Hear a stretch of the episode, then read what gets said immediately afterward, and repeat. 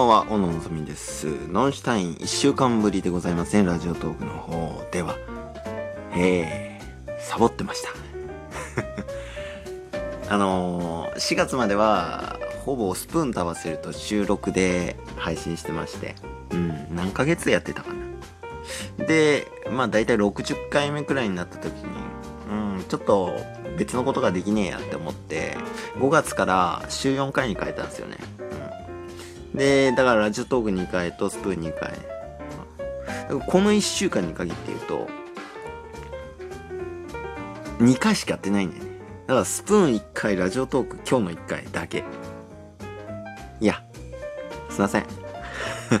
すいませんっつっても、まあ聞いてないからね。はい。まあもし聞いてる方がいたら、あ、サボっとんのかお前は、みたいな。まあ配信されなかったとしても、やめてることはねえんだろうなっていうふうに思っててください。僕ね、なんだかんだ言って、配信活動、2年くらいかな？ずっとやってるとこもあったので、なんだかんだこうやめる気がないんだろうね。多分ね。なんかやっちゃうっていう感じだと思うから、うん。大丈夫よ。聞きたいよって人がいたらね。はい。ってな感じで、ええまだ5月の半ばなんですけど、だいぶ梅雨ですよね。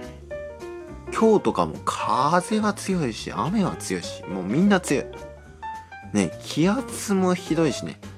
えー、気圧に弱い方とかもしんどくてしんどくてたまらないのではないでしょうか。思ってるんですよ。うん。さっきね、あの、いきなり、職場の同僚の人から、LINE が来まして、ピコン、頭が痛いので薬を飲みます。っていう連絡だったんですよ。いや、なんで僕にって思うんですけど、先輩なんですよ。先輩なんだけどね。そういえば前、そうそうそう、低気圧だから、そういう時には、あの、今ね、ちょうど、だから LINE 入った時間にその人宿直してんですよ。僕、あの、僕が住んでるとこ、職場まで10メートルくらいなんだけど、そこで宿直してるから、そういう時に頭が痛くなることがあるんで、えもし、こう動けないくらいにやばくなったら、ちょっと助けてください、言われてたから、そのための連絡だったかな。まあ LINE できるんだったら大丈夫だよって思ったけど、わかりましたね。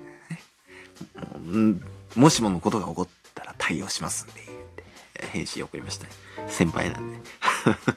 というようなことでございまして、えー本日はそんな雨に関連する論文の方をお読みしようかなと思います。ではでは。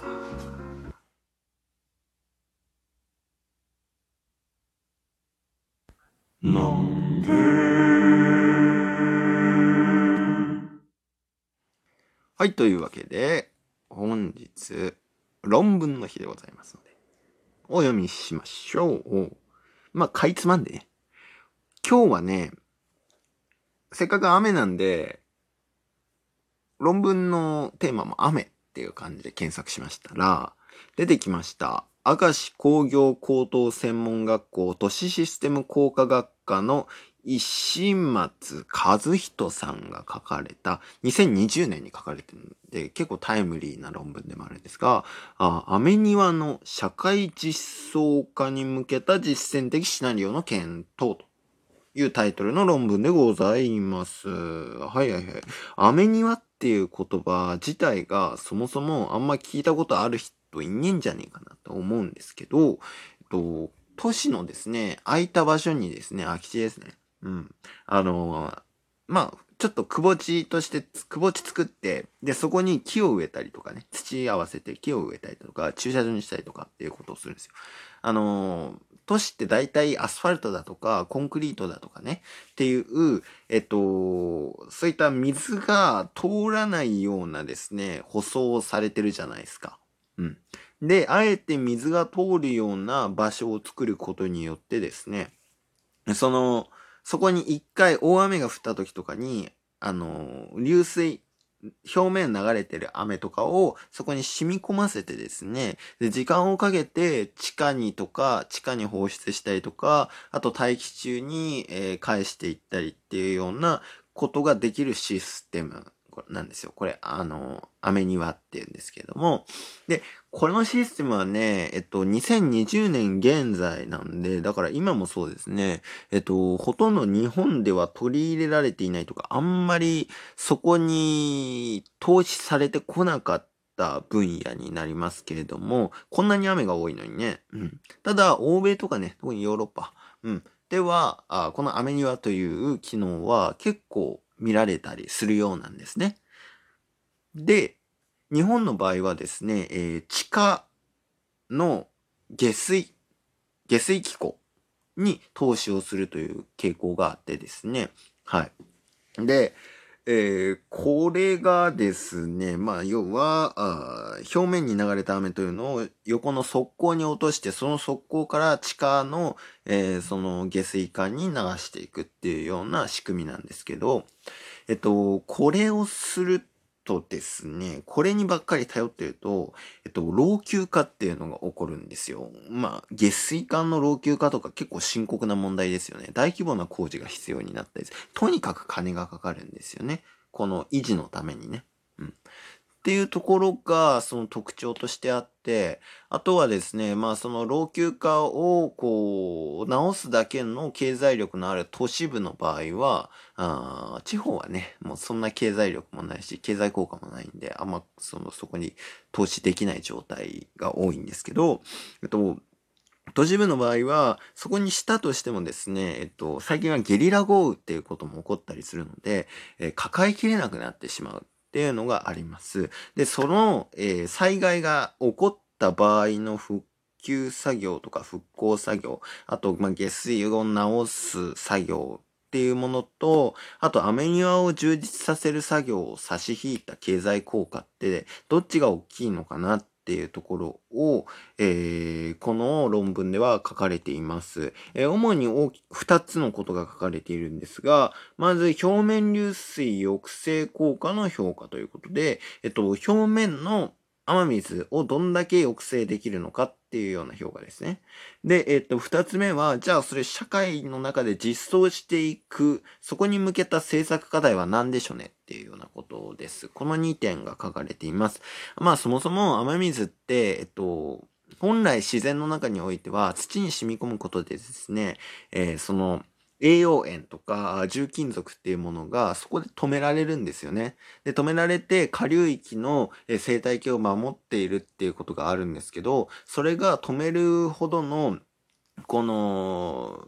浸透ができない場所だと、下流域にも生態系にも影響を与えるっていうデメリットもあるので、えっ、と、まあ、あの、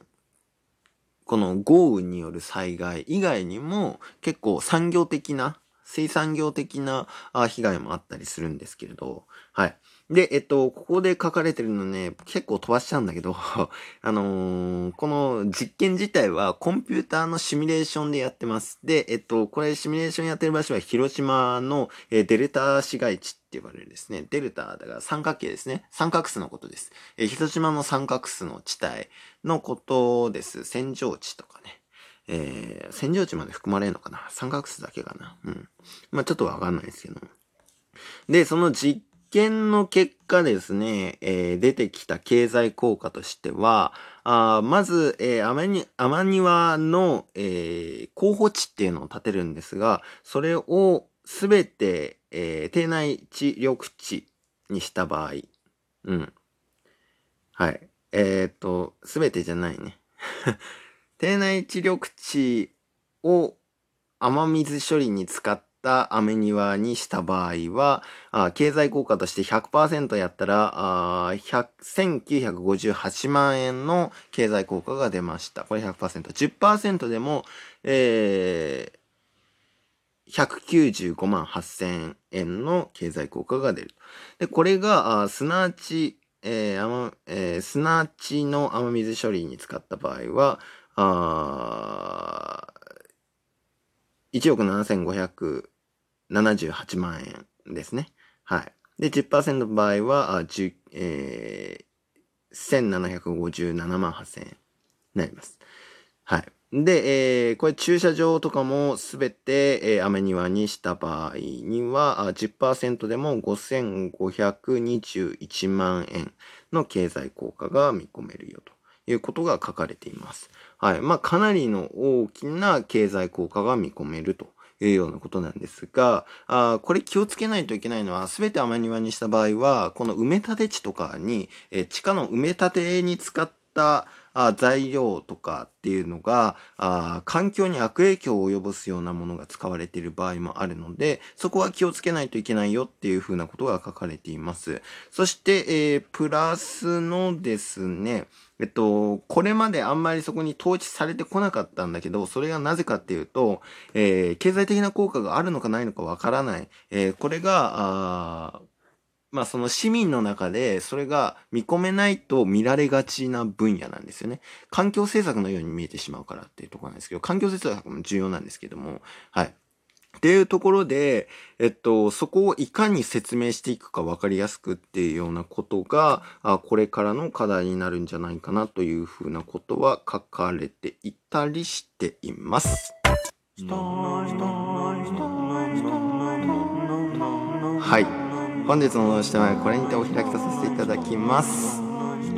ちょっとね僕もこれ理解しきれていない途中の経済効果の部分とかはねどうなんだろうな。うん。理解しきれない部分もあるので後でじっくり読もうと思います、えー、皆さんもぜひ、えー、お読みいただけたらと思います。では今日はここまでといたします。次回のインプットの機会でお会いしましょう。